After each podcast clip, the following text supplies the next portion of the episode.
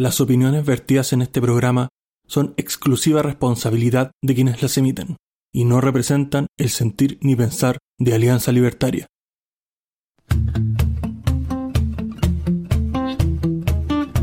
Muy buenas noches, bienvenidos a este episodio 35 de la tercera temporada de Libertad o Muerte. Y tenemos un panel aparte de estable con una pequeña sorpresa y paso a presentar a nuestra hija pródiga, la señora Frutichita Libertaria. ¿Cómo está el día de hoy?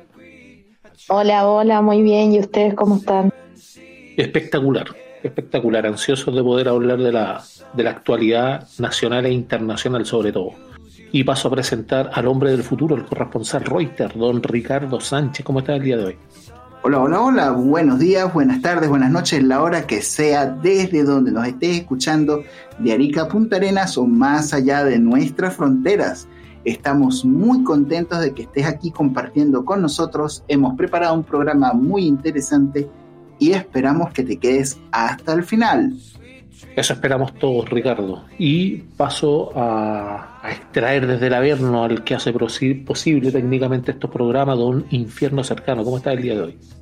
Puta, cansado, weón. Días de mierda, weón, que he tenido, pero vamos a darle nomás y hay que hablar un poco de la contingencia que siempre es necesario. Efectivamente, y por último y no menos importante, desde el litoral, la señorita Claudia Vera. ¿Cómo está el día de hoy, Claudia? Hola, más o menos igual que infierno. Recién empezó la semana y ya estamos cansados. Parecemos zurdos, pero bien, bien, todo bien. Gracias a ustedes por estar, o sea, por aceptarme. sí, ¿cómo no te vamos a aceptar? Y, no, no parecemos zurdos si estamos cansados de trabajar. Ahora, lamentablemente, lamentablemente el cansancio, bueno, nos consume, pero no por eso no vamos a dejar a nuestros auditores sin escuchar la pauta internacional. Don Ricardo Sánchez, ya resuena lo que hemos sabido estos últimos días, lamentablemente, pero ¿qué tienes que informarnos de lo que sucede en el globo? Seguro que sí, y tenemos que comenzar nuestra pauta internacional hablando acerca de lo que ha ocurrido en los últimos días, porque estamos en medio de otra guerra más. Lamentablemente, jamás ha atacado al país Israel en este digamos, en este fin de semana se iniciaron los primeros ataques. Es un ataque sin precedentes, el que el ejército israelí ha llamado nuestro 11 de septiembre, haciendo, haciendo referencia a la ofensiva de Al Qaeda contra Estados Unidos en 2001. Una lluvia de cohetes marcó el inicio de su mañana del sábado. Se sabe que la organización Hamas, una organización terrorista que ha sido calificada de esta forma por Estados Unidos, la Unión Europea, el Reino Unido y otras potencias se agruparon en varios grupos de la frontera para realizar una obra que se creía prácticamente imposible. Fue un ataque altamente sofisticado. Atacaron por aire, por mar y por tierra, dice BBC Mundo y el historiador Ian Partner. Estamos hablando de una guerra sin precedentes que esta vez se enmarca en el conflicto de las guerras modernas o guerras de cuarta generación. Y estamos hablando de que la franja de Gaza es un territorio que había pertenecido eh, inicialmente al Imperio Otomano y al Británico. Y desde 2006 es punto de enfrentamiento entre Israel y Hamas. Y bueno, estamos hablando de esta encarnizada lucha que aproximadamente al momento de esta grabación lleva aproximadamente 1.800 vidas en ambos lados. Y mientras este conflicto continúa, Irán niega su participación en el asalto de Hamas a Israel y le recuerda que este asedio está prohibido por el derecho internacional. Esto ha sido terrible y estamos recordando también de que el presidente norteamericano Joe Biden ha asegurado que debido a los ciudadanos norteamericanos que se encuentran secuestrados por Hamas, darán a Israel lo que necesiten. Debemos ser absolutamente claros, estamos junto con Israel, dijo el mandatario en este discurso mientras estuvo flanqueado por la vicepresidenta estadounidense Kamala Harris en el, en el Senado estadounidense. El presidente confirmó este martes que hay ciudadanos secuestrados y que elevó a 14 la cifra de ciudadanos norteamericanos que han muerto en Israel como resultado del ataque perpetrado por el grupo Hamas en este país. He dado instrucciones a mi equipo para que comparta inteligencia y que ponga a disposición de las autoridades israelíes expertos de todo el gobierno de Estados Unidos. Vamos a ayudarlos en el rescate y la recuperación de los rehenes, aseguró Biden en su discurso desde la Casa Blanca. Y ahora tenemos que hablar también de otras reacciones de otros gobiernos y en este caso vamos a hablar de lo que está haciendo nuestro gobierno que ha dispuesto de tres aviones para sacar a 428 chilenos que se encuentran atrapados en el conflicto entre Israel y Hamas. Estamos hablando de que la Cancillería confirmó que hay tres víctimas mortales descendientes de chilenos en el ataque sorpresa lanzado el sábado por la organización islamita Hamas y dijo que este martes Chile dispondrá de aviones para tres vuelos humanitarios con el fin de rescatar a estos 428 chilenos que se encuentran en medio del conflicto armado entre Israel y Hamas para ser rescatados y probablemente conducidos o repatriados a Chile. Estamos hablando de aviones de la Fuerza Aérea Chilena. Y por supuesto que las reacciones a nivel internacional no se han hecho esperar. Y esta vez tenemos que conversar acerca de las reacciones que dieron, penosas reacciones que dieron tanto el presidente venezolano, el dictador Nicolás Maduro, y el expresidente Evo Morales, quienes están apoyando a Palestina y acusan a Israel de un genocidio. Nicolás Maduro justificó los ataques del grupo Hamas contra Israel y pidió que se restablezcan los derechos de Palestina. ¿Cuál Palestina? mientras que en la cuenta de los muertos de ambos bandos no dejan de subir. Nicolás Maduro acusó a Israel de un genocidio en Palestina luego de que el secretario general de la ONU, Antonio Gutiérrez, se dijo angustiado por el anuncio israelí de un asedio total a la franja de Gaza. El secretario general de la ONU ha emitido un comunicado en el que hemos leído atentamente, alerta, alarma ante el genocidio que se ha iniciado contra el pueblo palestino de Gaza, declaró el presidente Nicolás Maduro en la televisión estatal. Y por supuesto tenemos que mencionar también la reacción del expresidente Evo Morales que se sumó a los dichos de Nicolás Maduro por Palestina. Estamos hablando de que el, expresidente Evo Morales apoyó el ataque terrorista del grupo Hamas, al mismo tiempo de que se tildó de parcializado el comunicado que emitió el, el gobierno del presidente Luis Arce por no tomar la misma postura. Y seguimos hablando de las reacciones de los mandatarios latinoamericanos, porque esta vez el mandatario colombiano Petro compara la situación de Gaza con el campo de concentración de Auschwitz. Y tenemos que comentar también que el presidente de Colombia ha sido un blanco de aluvión de críticas por resistirse a expresar una condena explícita a la matanza y al secuestro de centenares de civiles por parte de Hamas Ningún demócrata del mundo puede aceptar que Gaza se convierta en un campo de concentración. Ha insistido en una serie de mensajes y ha asegurado que desde joven ha estudiado el conflicto palestino-israelí y la inmensa injusticia que ha sufrido el pueblo palestino desde 1948. Y por supuesto, tenemos que seguir avanzando en nuestra pauta internacional esta vez vamos a hablar de algo misterioso que está ocurriendo en Kenia, donde en una escuela se ha presentado una rara enfermedad que ha paralizado a varios estudiantes que no han podido caminar en los últimos días. Estamos hablando de una enfermedad la cual no tiene explicación. Estamos hablando de que varias alumnas se quedaron sin poder caminar o lo hacían con mucha dificultad. Casi 100 niñas de una escuela de Kenia presentaron esta enfermedad, la cual ha sido reportada en varias redes sociales a través de sus videos. el gobierno de este país en una rápida respuesta a la emergencia médica en el Instituto Eregui para Niñas de Santa Teresa y los funcionarios del gobierno y de los líderes locales han tomado medidas decisivas para abordar la situación y garantizar la seguridad y el bienestar de sus estudiantes. Y por supuesto, seguimos en nuestra jornada internacional. Esta vez vamos a hablar de Afganistán, donde un terremoto de magnitud de 6.3 grados deja al menos 15 muertos en este país, donde se presentaron nada más y nada menos que 5 réplicas de este suceso sísmico. Según las autoridades talibanas, este terremoto de 6.3 con su magnitud pues ha dejado al menos 15 muertos en la jornada de este sábado. De acuerdo con el Servicio Sismológico de Estados Unidos, el epicentro se registró a 40 kilómetros al noroeste de la mayor ciudad de la región. Estamos hablando de la ciudad de Herat. Estamos hablando de que, según las, según las autoridades, prevén que el balance de víctimas fatales como consecuencia de los deslizamientos de tierras y derrumbes de edificios. La tercera réplica del, terremoto de Afganistán de la misma magnitud se registró a unos 10 kilómetros de profundidad y a unos 29 kilómetros de la ciudad de Sihadhan.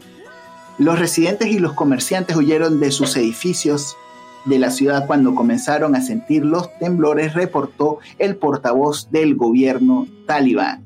Y ahora tenemos que hablar de lo que está ocurriendo en la ONU, donde efectivamente se ha negado la reincorporación de Rusia al Consejo de los Derechos Humanos. En una Asamblea General de las Naciones Unidas se había rechazado este intento, por lo cual se habla de una victoria para Ucrania y de Estados Unidos en medio de mantener a Moscú separada de esta posición de, de defensa de los derechos humanos por su invasión a Ucrania hace 18 meses. Rusia perdió ante, ante, Bulgaria y Albania en su intento por ocupar uno de los puestos reservados para las naciones de Europa Occidental, donde obtuvo 83 votos, menos de la mitad de las preferencias de la Asamblea General. Y ahora tenemos que hablar acerca de lo que ocurre esta vez en Argelia, donde se ha suspendido la mediación para resolver la crisis en Nigeria hasta recibir las aclaraciones necesarias.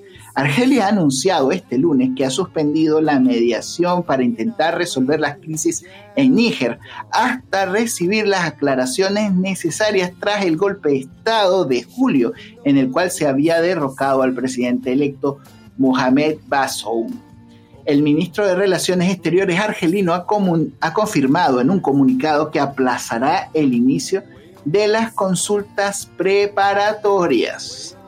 Y bueno, tenemos que seguir nuestra jornada internacional esta vez en Argentina, donde en medio del debate presidencial la candidata Bullrich quemó los últimos cartuchos, nada más y nada menos que para intentar evitar una segunda vuelta entre Milei y Massa.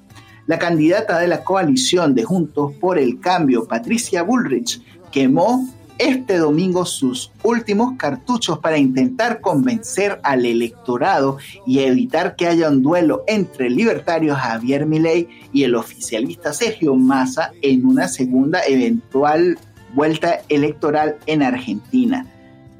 El economista libertario compite en un espectro del electorado le atacó por la libre portación de armas y la venta de órganos, ambas, ambas defendidas por mi ley, aunque puntualizó que cada uno de estos aspectos, además de, de la dolarización, pese a que la economía no era asunto de esta sesión seguridad, trabajo, desarrollo humano, vivienda, protección del ambiente, fueron los tres ejes de este reencuentro entre los cinco aspirantes a ocupar la Casa Rosada desde el pasado 10 de diciembre. El peronista disidente y gobernador en funciones de la provincia de Córdoba, Juan Chiaretti, el aspirante al frente de izquierda, Miriam Bresman, completaban esta cita. Esta fue la última cita en conjunto antes de los comicios del 22 de octubre, tras que los que si nadie gana con el 45 o 40% o 10 puntos de ventaja sobre el siguiente se hará una segunda vuelta el 19 de noviembre. Y para finalizar nuestra ronda internacional, tenemos que hablar de lo que ocurre en Ecuador, donde ha sido removida la cúpula, la cúpula policial por el asesinato del ex candidato presidencial. Estamos hablando de que debido a los sucesos de la muerte en prisión de los seis colombianos y del y el ecuatoriano involucrado en el crimen del ex candidato presidencial Fernando Villavicencio el pasado 9 de agosto en Quito generó la remoción de la cúpula policial de Ecuador. Este remesón del alto mando coincidió en un momento en que las autoridades estadounidenses corroboraran que el caso de Villavicencio se vio involucrado el ofrecimiento de una millonaria recompensa el presidente ecuatoriano designó a César Zapata como el nuevo comandante general de la policía en reemplazo de Fausto Salinas, quien fue removido tras el escándalo por la muerte de los seis sospechosos. Y bueno muchachos, esta es la agenda internacional del día. Los micrófonos son suyos. Muchas gracias. Gracias a ti Ricardo por la por el barniz internacional y quiero pasar al tiro en materia y aquí tengo una una pregunta que es bastante simple. Quiero partir por ti, Frutillita, ya que eres la, hija pródiga el día de hoy. Respecto del el viaje que hizo Gonzalo Inter a China a finales de septiembre, no le avisó a nadie, no solicitó permiso como se debiera hacer y faltó cerca de cinco sesiones. ¿Qué, qué te merece esto? ¿Qué crees tú que fue hacer? ¿Cómo ves esta situación? Bueno, tenemos un gobierno que sabemos que está cometiendo irregularidades eh, tanto de manera interna como de manera externa. Se están saltando los procedimientos de Cancillería y eh, sabemos que las relaciones con China, que es un país que está, digamos, comandado por el Partido Comunista Chino, que es una potencia económica y que genera esos réditos en base a violaciones de derechos humanos y esclavitud de sus habitantes, así como eh, guerras, por ejemplo, con el Tíbet para la obtención del cobre, materia prima. Eh, y bueno, principalmente eh, genera este imperialismo en base a los vejámenes contra sus rivales, Taiwán, India, el Tíbet. y sabemos también que Jadwe está y Camila Vallejo se han juntado con personas de Hamas que a su vez están siendo acusados de ser financiados por el Partido Comunista Chino. Entonces, este reservismo del viaje, saltándose eh, los patrones normales de Cancillería, donde estas salidas se deben justificar, porque independiente de que él lo haga con su patrimonio personal, él en este momento es una autoridad dentro del país como diputado, ¿cierto? Entonces, eh, esta complejización del, del de, digamos, de, la, de las relaciones que tiene este gobierno nefasto eh, son de clara preocupación para Chile, porque nosotros además estamos suscritos a tratados de defensa. Por ejemplo, eh, pueden buscar en Defensa Chile que pasamos de OTAN nivel 1 a OTAN nivel 2, por lo que ya tenemos un bloque asignado desde 2015 en donde nosotros participamos. Entonces es bastante preocupante que eh, ya se estén saliendo de las condiciones políticas normales y también es muy preocupante, y esto lo dejo súper en la mesa, que la oposición no genere em, los oficios necesarios para sancionar estas conductas, ¿ya? Porque las relaciones exteriores de Chile no son al lote. Tenemos procedimientos y protocolos que deben cumplirse. No puede ser que diputados estén yendo a tener reuniones secretas cuando están electos y tienen además acceso a información reservada. O sea, desde los servicios de inteligencia, desde la fiscalía, desde la oposición deberían haber reacciones. Y eso es lo que es más preocupante, que no ha habido reacciones desde la cartera política y tampoco desde la cartera judicial ante estas acciones. Winter, como una figura pública, debería justificar y transparentar todas sus acciones con una potencia que nosotros sabemos que está en expansión y además estamos teniendo dificultades respecto a los tratados que hemos tenido con esta potencia, por ejemplo, el cobre, el famoso tratado de Izaguirre. Entonces, eh, me gustaría más fuerza en la oposición, es de bastante preocupación que se estén aliando los bandos BRICS junto con los bandos terroristas en términos geopolíticos, eh, y no veo reacción interna, no sé qué opinan respecto a eso, esa, esa es mi sensación. O sea, sí, sí, tenéis, tenéis harta razón en eso, y ahí te quería consultar a ti, Jorge, respecto de lo mismo que hablaba Frutillita y de la, no sé si llamarlo oposición, pero se supone los que están en contra del gobierno. ¿Aquí crees tú que no haya este jaleo que se hubiera armado, por ejemplo, cuando Piñera llevó a los hijos a China también y todo? A ver, es que la, la misma frutilla ha dicho que hay que esclarecer la situación, porque si fue con su plata a reunirse con quien se le da la gana es problema suyo. Y lo siento, pero si no es una visita oficial, no tiene ni una explicación que dar. Y punto. ¿Cachai? Eh, y, voy a irte atrás para adelante. Respecto, por ejemplo, lo que pasa es que el escenario internacional es extraño, ¿cachai? Y, y de repente te quita la esperanza y te hace pensar que quizás la extinción de la raza humana no es tan mala idea. ¿Cachai? Cuando veis, por ejemplo, a, a Naciones Unidas eh, dejando fuera a Rusia, ¿cachai? Dando una muestra de lucidez, pero luego entregándole la representación en temas de derechos humanos a Cuba de toda la América Latina, es un poco absurdo y un poco desesperanzador. Lo absurdo que es, lo ridículo. ¿Cachai? Entonces, ver cosas como empezar a, a seguir a buenos como Vinter, que no es nadie, ¿cachai? Y que no importa en realidad. Insisto, si no es visita, visita oficial y si no es con. Si él fue con su plata, es wea suya. Punto. Y respecto a otra cosa, quiero mencionar, eh, respecto a lo que pasó el, fin de semana con estos ataques y toda la muerte que vimos. ¿En serio vamos a hablar de una falla de seguridad? Es un poco ridículo, o sea, cl- claramente, weón, esta- estas cosas como fallas de seguridad no existen, weón. Aquí, esto, bueno, voy a especular. para mí, dejaron pasar los terroristas, weón, para poder después justificar la respuesta. Eso es todo, weón. Esto- Aquí lo, lo triste, weón, es que cuando hablamos de geopolítica, la gente que está como en la, en la cabeza tomando decisiones, weón, no está al frente, weón. ¿Cachai? Entonces, como no están al frente, le importa una raja lo que le pasa al resto, pues, y así, pues, así pasa con nuestros representantes, así como lo vemos en el escenario internacional, lo vemos en el escenario nacional también. Si al final acá nuestros supuestos representantes, weón, como ellos no les toca sufrir las weas, como ellos, como nosotros no tenemos escoltas policiales, weón, como el presidente, weón, da lo mismo lo que pase, pues, weón. Sí, ahí de todos modos, es que el diputado quiere hacerlo, con su plata, también tiene que pedir permiso y tiene que pedir permiso por día 5 de sueldo, porque si no, de lo contrario es plata por plata. Igual está gastando la de nosotros. Pero ahí, eh, Claudita, el tema de, de esto mismo que estamos hablando, esta salida escondida y todo lo demás, y lo que enlazó también Jorge respecto de otro tema que podemos ver después, que es lo que tiene que ver con la, con la inseguridad y todo lo demás, lo que nos tienen inmersos hoy en día. Eh, ¿Qué te parece a ti este, este viaje que fue tan, tan oculto todo esto, tan, tan pa' callado? eh? ¿Qué, qué pensáis tú?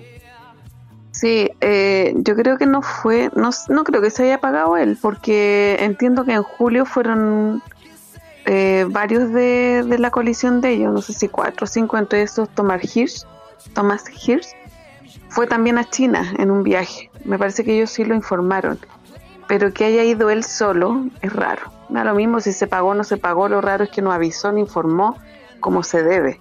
Y eso es lo curioso. Y además posteó, o sea, ni siquiera posteó algo relacionado al viaje, sino que posteó algo relacionado al, a un proyecto que quieren enviar sobre que no te molesten más con los llamados telefónicos. O sea, quiso pasar lo más piola posible. Eso es muy extraño. Y viajar a China, o sea, es que los chinos no, no son de los trigos muy limpios. Ahora, Winter no es el más inteligente de todos como para que vaya, ¿cachai? Encuentro más peligroso que vaya el otro, el Thomas que el, el mismo el mismo Winter. No sé, realmente no sé qué, no sé si perdió el viaje para los chinos fue puta, vino este vino el hueón más tonto, no lo sé. Pero igual es curioso que hayan ido en julio y que ahora este vaya solo, eh, es sospechoso, no sé. Lo- los comunistas nunca son, nu- nunca dan puntadas sin hilo, eso creo yo. Sí, sí, efectivamente puede haber algo ahí. Eh, ¿Tú, Frutillita, querías agregar algo? Sí, O sea, me gustaría aclarar eh, el punto con, con la ley, porque mira, la ley 20.730 se llama ley de lobby. Entonces esta ley te dice que toda autoridad que tenga relación con estados o personas de otros eh, estados, incluyendo autoridades y funcionarios públicos, no pueden tener calidad de sujetos pasivos, es decir, que tienen que registrar y publicar reuniones y audiencias solicitadas por lobistas, gestores de intereses particulares y cualquier otra finalidad que pudiere influir en una decisión pública. Viajes durante el ejercicio de sus funciones. Winter está ejerciendo como diputado. Regalos en cuanto a autoridades o funcionarios. Audiencias solicitadas por lobistas, gestores y otros estados con intereses particulares. Eh, esto aclararía un poco el punto de que no puede haber reservismo de una autoridad frente a cualquier reunión que tenga durante el ejercicio de su cargo. Ellos tienen que operar por la ley de transparencia activa y en el fondo tienen que hacer declaraciones de conflicto de interés, de patrimonio, así mismo como de reuniones que tengan, porque como te digo, tienen información privilegiada, entonces no es como una junta entre amigos juntarse con los chinos.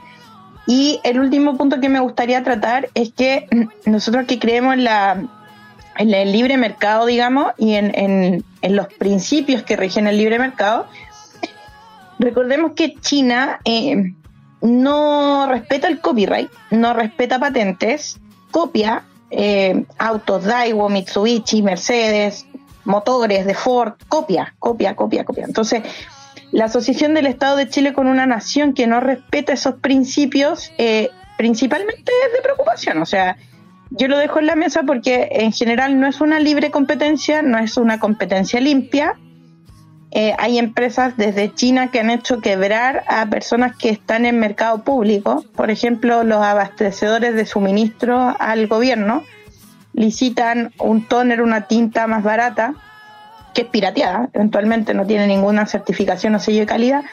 Entonces, igual lo dejo en la mesa ese tema porque aquí va una cuestión de, principios también involucrada. No es tanto como que Winter viaje fuera de Chile. Ahora, toda autoridad debe solicitar permiso a Cancillería para tener reuniones en otra nación. Así que eh, eso, quería aclarar ese punto porque de repente uno no distingue la línea, pero está en la ley. Sí, pero ahí, por ejemplo, lo que tiene que ver y pasa a ti, Jorge, respecto a lo mismo que nos, nos aportó Frutillita, ¿Le interesa al gobierno en realidad? ¿Le interesa la seguridad o la estabilidad? Yo voy a ser bien claro, ¿ah? a mí me importa una raja que en la ley. O sea, si, fuera por lo que está en la ley, weón, no estaríamos en estos procesos constituyentes y weón raras. ¿Cachai? O sea, si nos acogiéramos, weón, a lo estrictamente a lo que dice, weón, lo que está escrito, weón, estaríamos viviendo en otra realidad. Y la verdad es que una cosa es lo que está escrito, lo que es la ley, y otra cosa es lo que es correcto. Y a mí, por ejemplo, yo fuera un representante, un diputado o un rey de Chile, onda lo mismo, weón, y me da la gana de viajar donde se me dé la puta gana, con mis propios recursos, no le voy a informar a nadie de qué mierda salí a hacer, porque no es su problema, porque no salía un objetivo, weón, relacionado a, a la representación que tenga. Por lo tanto, weón, aunque sea parte de la ley, que yo entiendo lo que sea Fruti y estoy súper de acuerdo, eso es así, no la voy a cuestionar en eso. Pero no me parece, weón, razonable la, aplicación de la misma. O, la verdad es que simplemente mi, mi ética o mi forma de entender la privacidad y el espacio privado va más allá de la que diga la puta ley esa. Pero no estáis de vacaciones, pues infierno. Si vais de vacaciones, pues ir donde queráis. Pero si estáis eh, trabajando, tenéis, tenéis que avisar, porque no una usted o sea, yo le digo a mi jefe, oh, ¿sabes que me fui? Así que no le aviso a nadie, me echa cagando. Bueno, pero lo que, lo que no pueden hacer es impedirte hacerlo, ¿cachai? Tú sabrás si, si lidiáis con las consecuencias de lo que hacís, pues lo que no pueden hacer es impedirte a ti hacer lo que No es necesario que digas, ¿sabéis qué? Voy a visitar a mi familia, ¿sabéis que voy a salir por temas personales? Me voy a ausentar menos de 30 días para hablar lo que se hace en el Congreso, ¿cachai? Pero a lo mejor no tenéis por qué decir a qué vas. Pero yo no estoy de acuerdo nomás. dicho, ¿cachai? No, me imagino que no, pero es algo como lógico. y la otra cuestión es que son, es que son puntos de vista, porque en realidad como se vea, la función o la función pública va a depender también de las motivaciones que tiene cada persona. Porque si vaya a ser, no sé, voy a ir a un ejemplo bien básico, si vaya a dedicarte a ser panadero, no podías estarte quejando que tenés que levantarte a las 3 de la mañana.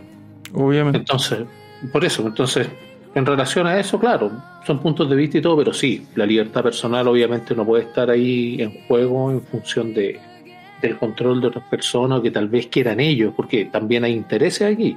También se puede decir, no, este imbécil fue para allá, perdón, el diputado fue para allá y todo, pero en realidad a lo mejor quieren atacarlo o quieren hacerlo relevante por algún otro motivo, porque estamos de acuerdo de que el tipo va a ir allá a China y a los cuadros comunistas allá, yo creo que a lo mejor les va a comprar un café, o sea, con suerte, yo creo que esa sería como la función más menos, creo yo, o abrirle la puerta, a lo mejor, no sé.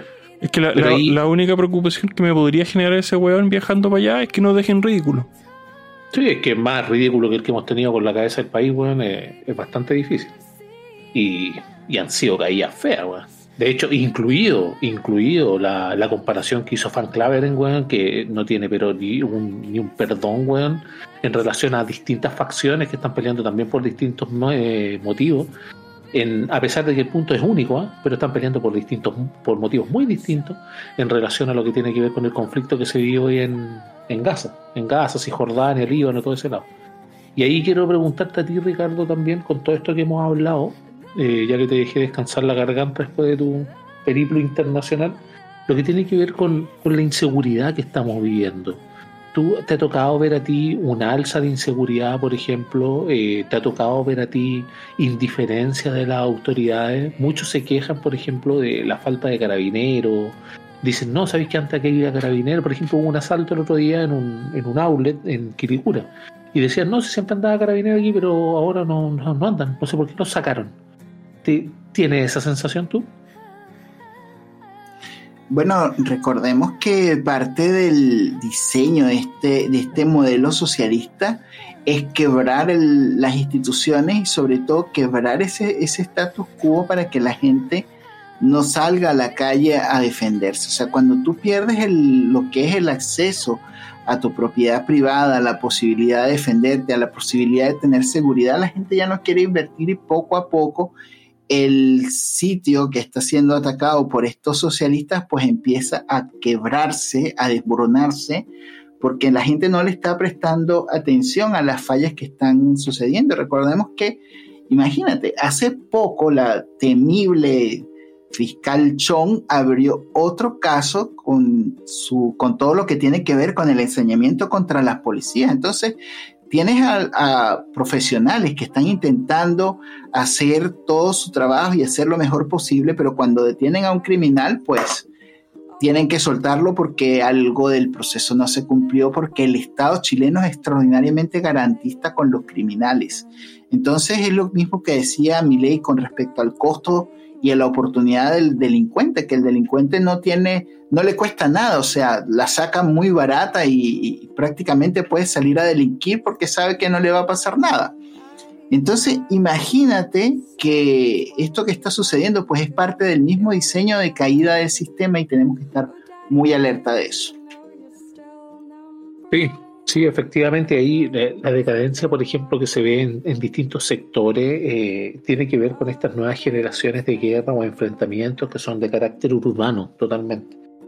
Y ahí quería preguntarte a ti, Clau, respecto a si acaso te ha tocado ver a ti, parecido a lo que le dije a Ricardo, pero si te ha tocado ver a ti en tu sector o por donde andes, en cualquier lugar, eh, recrudecimiento de violencia o al menos mantención, porque recordemos que estamos en el país del crecimiento cero.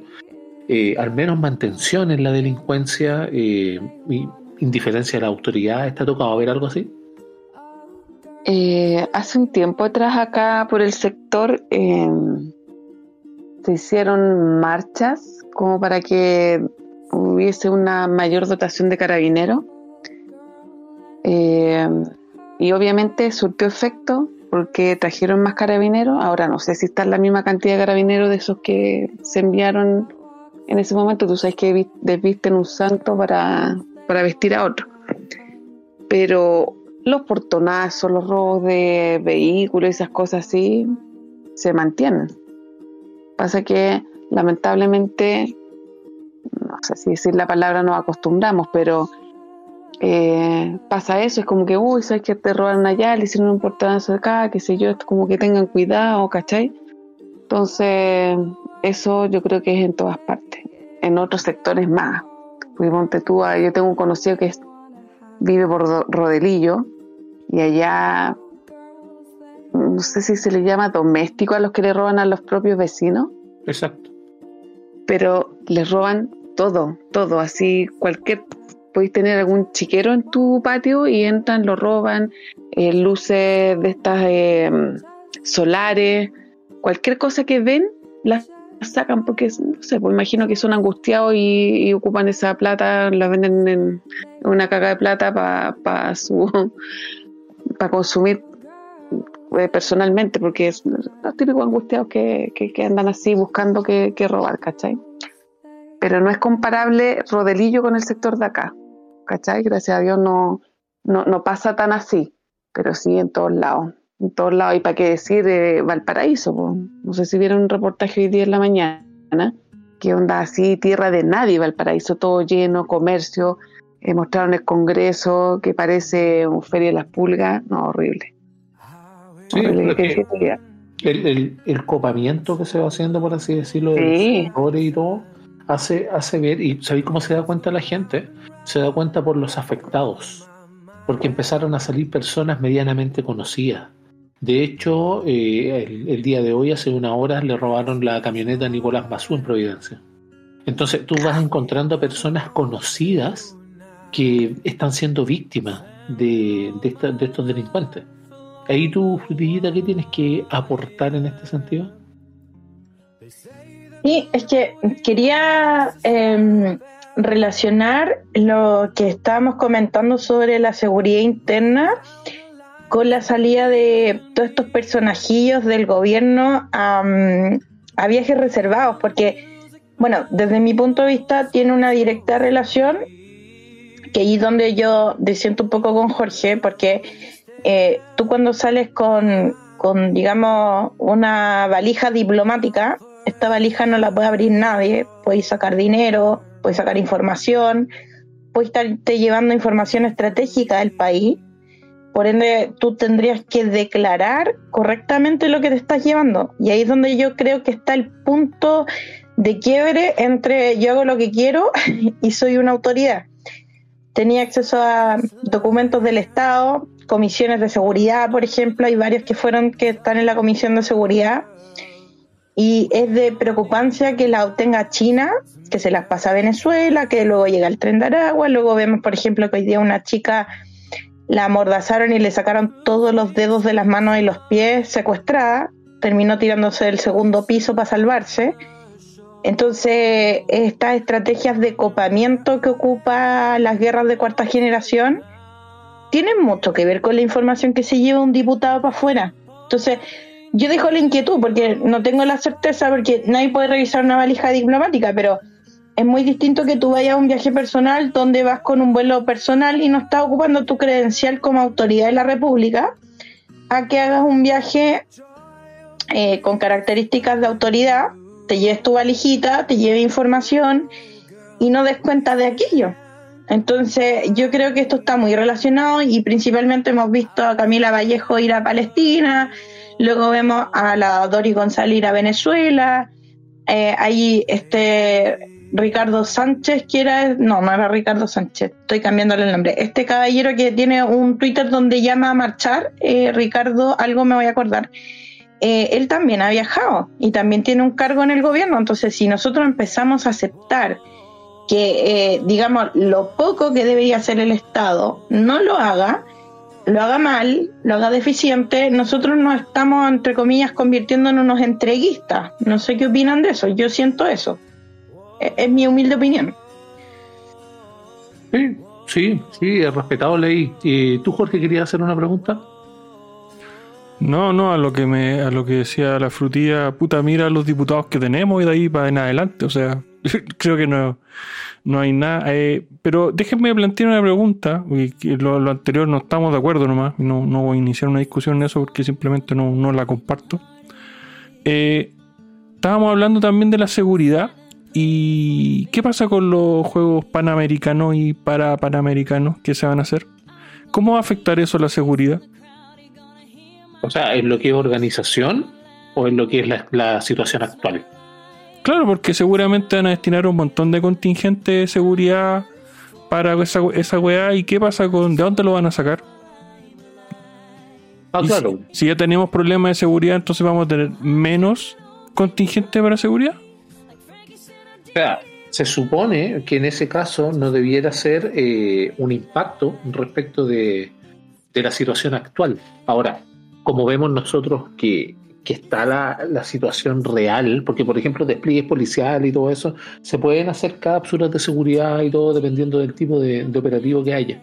Pero lo que tiene que ver, y yo, yo creo que aquí lo que más lo que más duele, tal vez lo que más eh, problema hay, es que gran parte de los recursos no se va a seguridad o infraestructura propiamente tal, sino que se van a, temas así como, por ejemplo, las entrevistas que hacen o programas de diversidad sexual o weas de género, en relación metida dentro de los Juegos Panamericanos.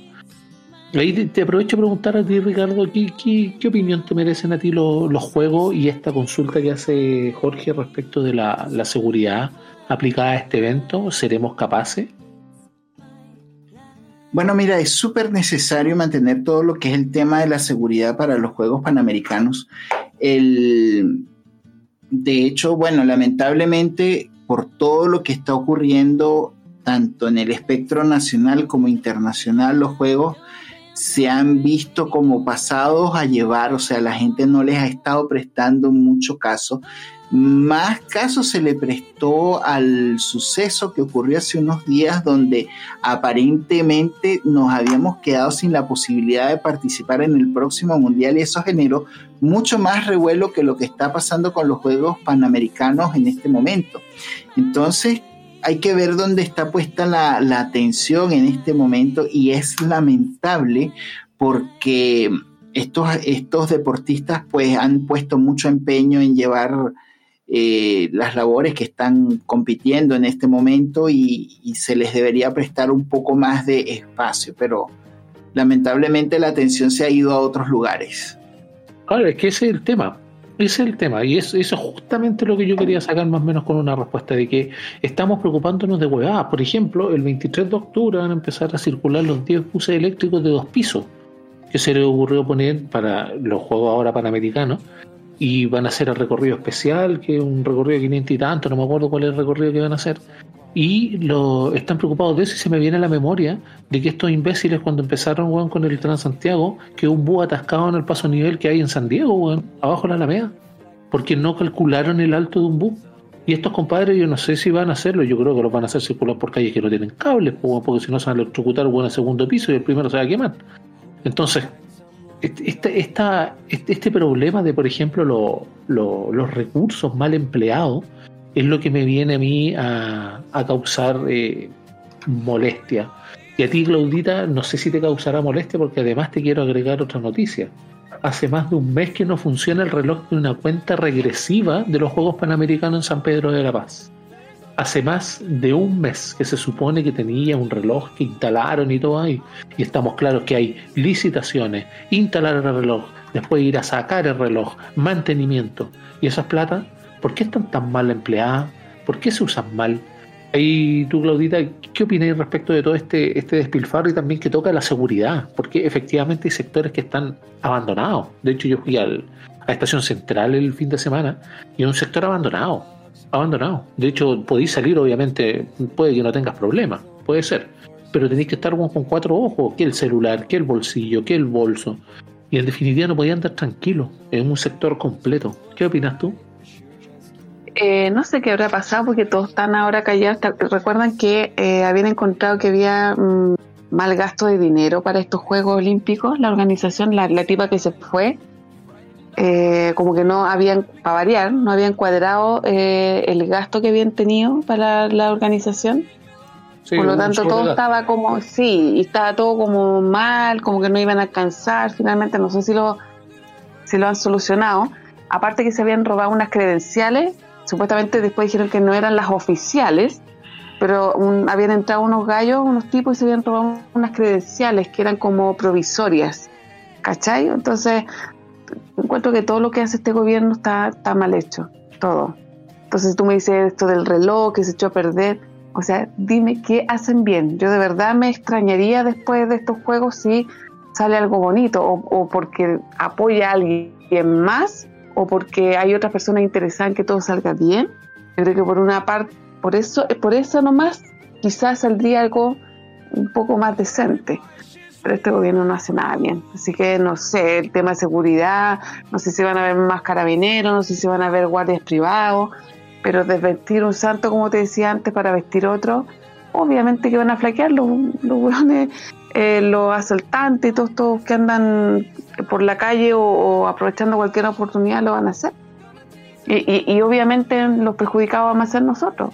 Y el tema de seguridad, a la TOA le están pidiendo explicaciones ya porque hay cosas que no se han implementado.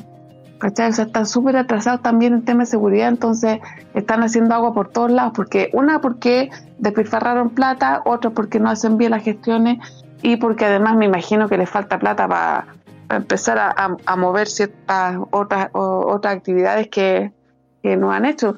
De hecho, en el mismo reportaje de hoy día, el tema de la inseguridad y todo eso, el tema de Valparaíso, eh, la gente hablaba de que mucha gente está trabajando en la calle, otros justificando estupideces, pero había mucha gente que estaba diciendo que realmente el país estaba muy mal.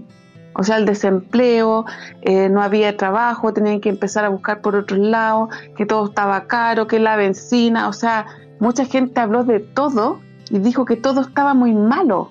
Incluso un gallo dijo que se recordaba de que la benzina había estado en tiempos de Piñera, no dijo eso, pero dijo en el 2019, dijo que estaba a 700 y tantos pesos y ahora ya se escapó de las manos, ¿cachai? Y ahora con esto de la guerra va a ser peor, porque muchos habían dicho que no iba a impactar el tema del petróleo, pero sí impactó. Entonces, eh, están haciendo agua por todos lados. Yo creo que la gente ya lo está notando. De hecho, el fin de semana estuve con apoderados del colegio de mi hija. Eh, en el líder han echado un montón de personas. No sé si alrededor de 500 personas han echado en los supermercados. En el Jumbo, por otra parte, eh, nosotros fuimos a comprar y en pastelería habían como tres personas y piensan cerrar la pastelería. ¿Cachai? Ajá. Entonces, por todos lados tú ves que están despidiendo gente y, y- y no hay inversión, el crecimiento eh, va a ser pero súper bajo. O sea, ¿por dónde va a llegar la plata en este gobierno? Es No que la la- tienen. Es que no hay, no hay crecimiento, pues, Clau. No, pues no hay. Recuerda que el, que el genio Marcel dijo que íbamos a tener un crecimiento cero. Eso es lo que implica que va a haber una recesión. Y cero eso plata para cero plata para cubrir los gastos de lo que ellos han prometido. Por lo tanto, a lo único que pueden agarrar a echar mano es a subirnos los impuestos. ¿Cachai? O sea, nos castiga, además que no hay empleo, van a castigar a, la- a la gente. Ah, ¿De verdad? ¿De Es que verdad? ahí hay un- pésimos. Ahí hay un tema, Clau, que me llama la atención y que yo creo que estamos todos acostumbrados de cierta manera. En que la gente no se mueve hasta que les toca a ellos. Sí. No sé si será exclusivo de nuestro país, de nuestro puto continente o del puto mundo, no tengo la más mínima idea. Pero, por ejemplo, lo que tiene que ver con los gastos, para ya que hablamos de los panamericanos, unos diputados UDI eh, solicitaron que las Fuerzas Armadas ayudaran en la seguridad, por ejemplo. Ahora, poner a Fuerzas Armadas con labor de policía es una muy mala receta. Ahora, lo que tiene que ver con los gastos, el Instituto Nacional de Deporte ha gastado un 19% más de lo que tenían presupuestado, cerca de 70 millones de dólares. Y el evento en el 2017, que es cuando empezó la organización y cuando se adjudicó Chile, por así decirlo, ser sede, el Estado debía invertir 170 millones aproximadamente de dólares. Dólares, estamos hablando. 170 millones de dólares, estimado auditorio. Multiplíquelo por 900 pesos, para que se haga una idea. Esos 170 millones de dólares hoy ya van en 770 millones de dólares. Y esto es algo que debiera, debiera causar enojo y que me tomo de lo que había dicho Frutillita al principio. No hay una oposición o no hay nadie que arme un tremendo escándalo por esto. Cuando fue, pero de, de lo peor, Piñera quería poner al hermano de embajador en Argentina y quedó la santa cagada. Sin embargo, pone un amigo weón, en España para que le vayan a sobar los pies en un auto oficial y está bien. O pone el imbécil de De Polo, que no me, no me olvido de ese imbécil cuando dijo que había que meterle inestabilidad al país, y lo mete en Brasil. Eh, Figueroa, Bárbara Figueroa, en, en, en la embajada de Argentina, renuncia, caga de la risa, váyanse a la chucha, renuncia, si total, voy a ser secretaria general de mi partido, porque el partido, la internacional es la que manda, ¿no? Y ahí es donde volvemos a lo que se decía también que Ricardo mencionó en un momento que quieren destruir la, institucionalidad de los países.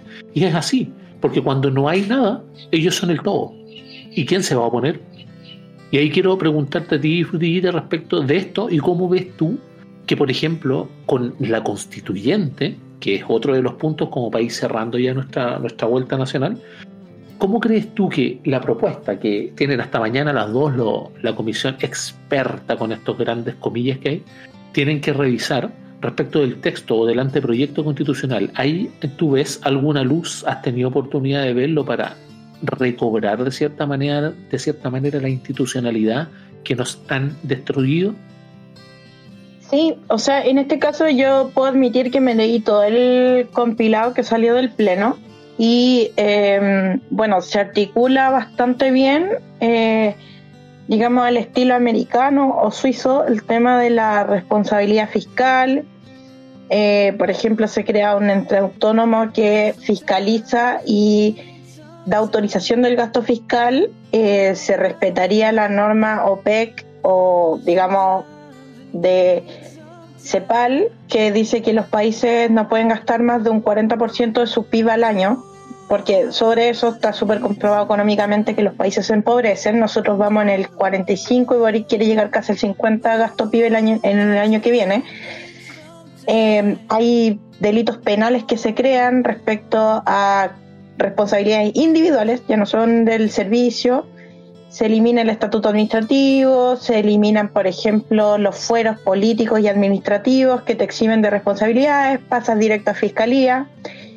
Eh, bueno, hay un montón de artículos donde hay una, por ejemplo, creo que es el 114, participación ciudadana, donde uno puede ser un fiscalizador autónomo, o sea, nosotros, Alianza, podríamos ponernos a fiscalizar ciertas cuestiones y enviarlo directamente a este organismo creo que, bueno, hay que darle una mirada más o menos donde se cambia el sistema político y se cambia el sistema tributario económico impulsando la modernización del Estado e impulsando la fiscalización y obviamente a eliminaciones de burocracia. Yo por lo menos tengo esa impresión.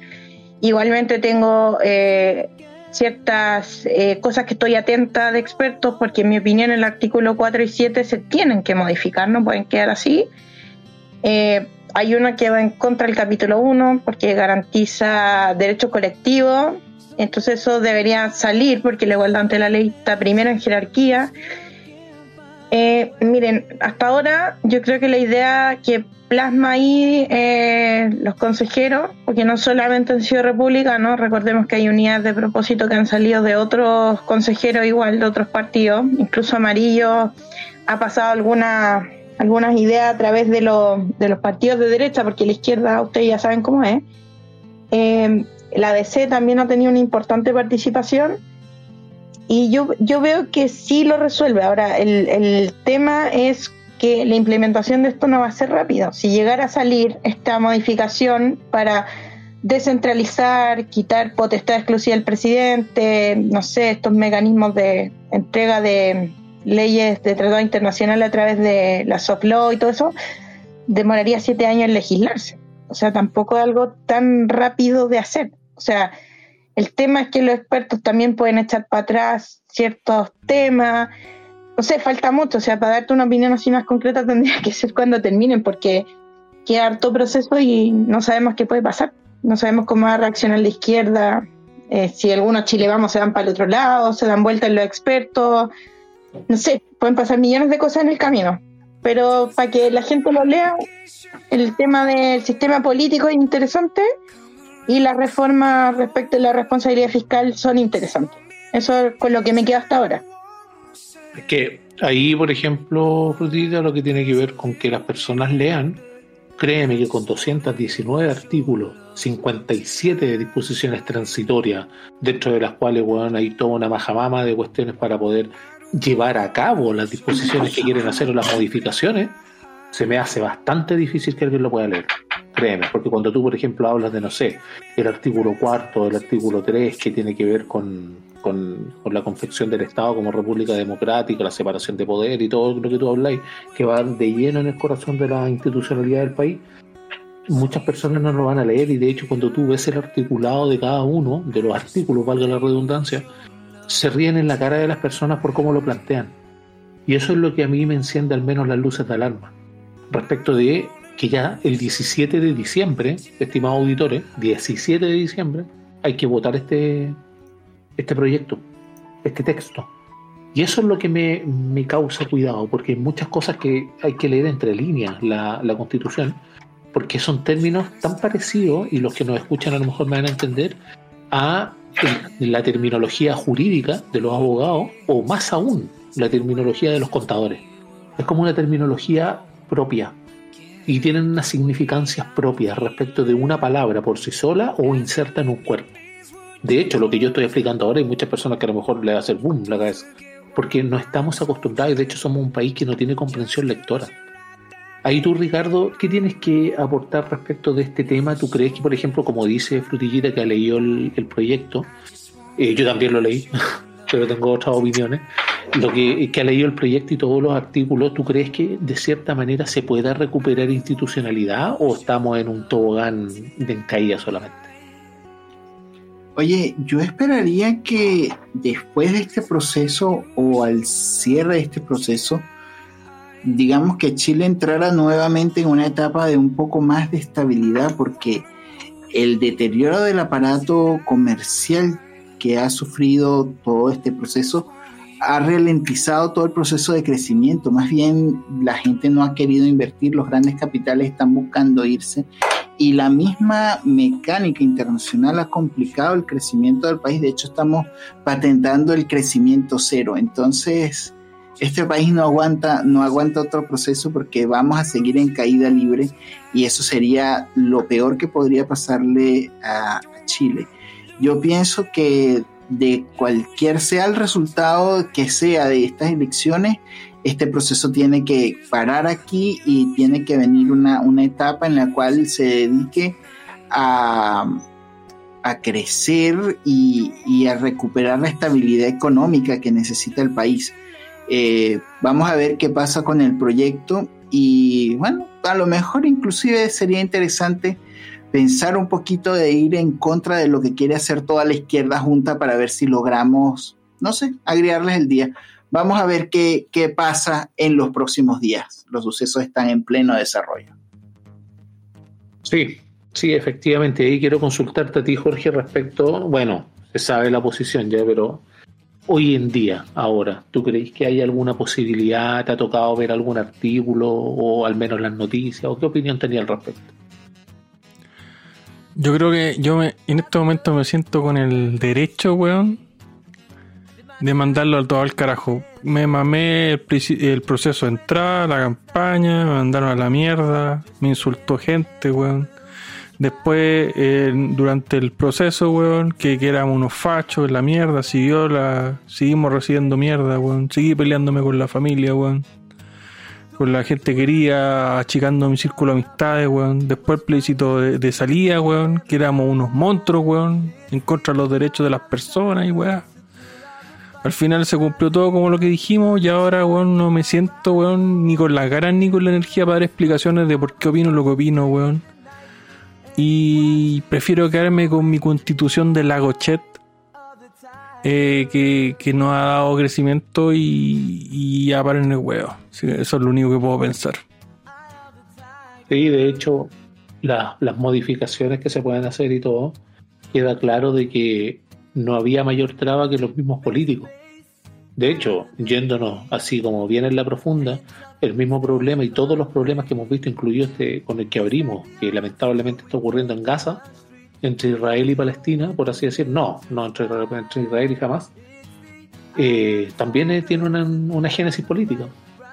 Y nace de guerra y un montón de cosas. Y de acuerdos de políticos, Liga de Naciones y un montón de mierda entre medio. Y ahí tú, Claudita, ¿qué tienes que opinar respecto a este mismo proceso?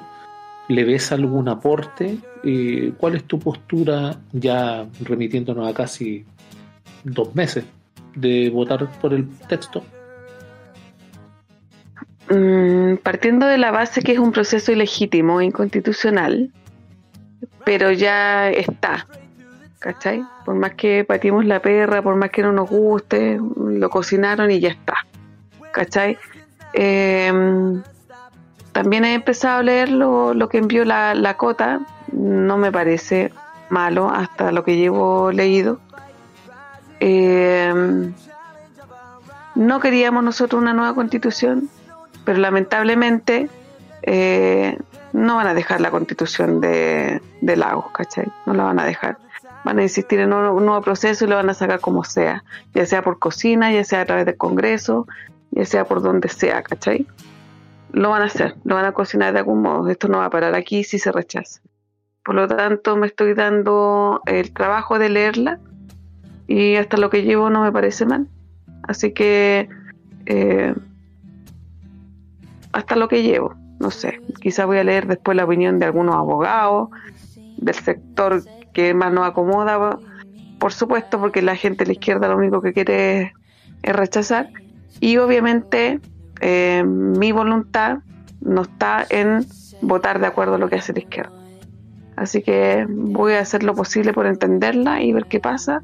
Y hasta el momento no, no he leído algo que sea tan terrible como para rechazar. Así que a medida que lea voy a ir opinando quizá.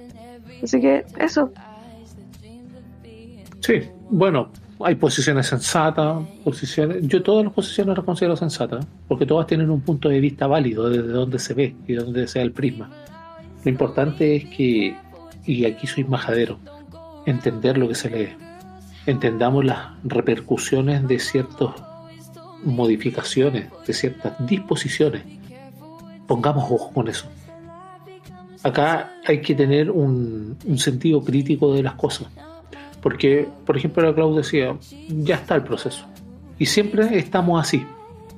Eh, nos metieron el Transantiago a la fuerza ya, pero ya está. Y andábamos y todos parecíamos como esas micros de madera de la India, ¿ah? llenos de gente colgando los primeros días hasta que nos acostumbramos. Y ya, pero ya está. ¿Hasta cuándo nosotros vamos a aceptar el ya está? ¿Hasta cuándo vamos a esperar de que llegue a nuestra puerta el desastre para darnos cuenta de que los demás están sufriendo? ¿Por qué no podemos decir, sabes que hay una persona sufriendo y eso es injusto? Reclamemos. Yo creo que de ahí parte. Y para mí, desde mi humilde punto de vista, el liberalismo parte mucho de eso. Tiene mucho su génesis en eso. Y lamentando, obviamente, que el tiempo se nos ha acabado, quiero ir dándole sus frases finales, su tiempo final para poder cerrar este capítulo. Y parto con nuestra hija pródiga, Frutillita sus palabras finales para el día de hoy, por favor. Sí, apelo eh, a que como sociedad eh, valoremos la integridad intelectual, valoremos la responsabilidad individual, social y siempre defendamos nuestros valores porque si los abandonamos, nos cansamos, eh, va a ganar la izquierda. Entonces apelo a eso, que no perdamos el aliento independiente de nuestras opiniones o de nuestras inquietudes o de nuestras diferencias, siempre pongamos los valores por delante para que nos vaya bien, para que podamos lograr ese cambio, esa batalla cultural que tanto anhelamos. Y obviamente que disentir, argumentar en el camino es totalmente válido y lo agradezco mucho, eh, pero eso, no nos abandonemos, así que hago un llamado a tirar las energías para arriba y seguirle dando, chiquillos. Eh, el largo aliento fue lo que agotó a Venezuela. Digamos, Ricardo sabe cuántos procesos fueron. Así que no podemos rendirnos, no podemos rendirnos. Eh, solamente apelo a eso, que lo hagamos con responsabilidad y que nos demos energías cada día para no perder esta batalla. Así que es un abrazo a todos y gracias por la invitación nuevamente. Los quiero mucho Alianza Libertaria, así que espero volver pronto. Sí, pues, es la idea, es la idea.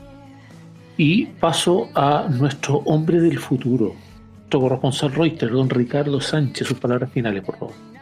Bueno, recuerden que estamos en un momento de la historia bastante complicado, es momento de tomar sus precauciones, no gastar más de lo que les ingresa, tratar de almacenar algo de comida y adquirir una nueva habilidad.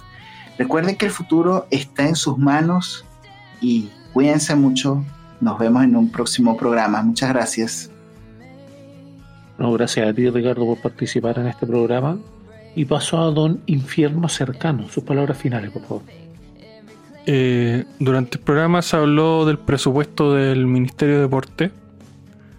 Contarle a la gente que a lo mejor no lo sabe que esos cientos de millones de pesos, que no son solo ahora por los panamericanos, sino que son de todos los años, eh, normalmente no llega un peso a los deportistas. Ahí se las dejo nomás, medítenlo. Y finalmente para la gente que está preocupada por la seguridad de nuestro país, de nuestra información ahí con, con estos buenos viajando y todo eso, les aseguro que esa información de seguridad del país, ellos ya la tienen. Buenas noches. Sí, ¿ah? hay que recordar de que, de hecho, en otros países ya se conoce dónde viven todos y cada uno de los carabineros y personal de ejército. No hay que olvidarse de eso. Y paso a la señorita Claudia Vera. Sus palabras finales, por favor. Eh, yo no había comentado el tema eso de, de Hamas y los asesinatos y todo eso. He tratado ni siquiera de ver tanta noticia porque no quiero ver la crueldad y todo lo que pasó. Eh, lo encuentro terrible, terrible, no, no, no, no sé. Yo no me explico cómo puede haber gente tan mala o capaz de, de matar a tanta gente inocente porque sí, de verdad no, yo no me lo explico. La violencia siempre se debe rechazar, venga de donde venga. Y eso, no sé, te juro que no, no me explico. Yo creo que ni, ni Hollywood pensó tanta tanta estupidez y tanta barbarie en, en, estos actos que, que, pasaron el fin de semana. Así que lo lamento y no sé si hay veces creo que merecemos la extinción. Eso chicos, espero estar en el próximo programa estar hablando de la contingencia del país. Espero que estemos mejor o un poquito mejor también como país. Eso, buenas noches. Sí, buenas noches, Claudita, y sí, esperamos tenerte, a no ser de que te extingas antes, espero que no. Pero ahí, ahí yo tengo alguna, algunas diferencias, porque considero que la, la humanidad, eh, aparte de tener, obviamente, grasos errores, grasos errores, que pueden ser tal vez la mayoría, incluso también es parte y es obra de momentos sublimes dentro de la misma existencia, a pesar de que nace desde la misma esencia de las personas, como que nosotros damos inicio a eso. Y lo que tiene que ver con los estados, eh, con los estados amigos, los estados bajo los cuales estamos nosotros subyugados. ¿Y por qué estamos subyugados? No paguen impuestos. A ver cómo le va este, este monopolio que tiene el, Estado que tenemos ahora no es mejor que los demás. No regula nada, no regula bien, no es barato, lo sabemos. No tiene ninguna competencia, tal como decía Gustave de Molinari hace mucho tiempo. Y decía, del mismo modo que la guerra es la consecuencia natural del monopolio, la paz es la consecuencia natural de la libertad. Muchas gracias por estar ahí. Recuerde visitar los canales de Alianza aportarnos si es que le parece útil que podamos seguir haciendo contenido y que viva la libertad.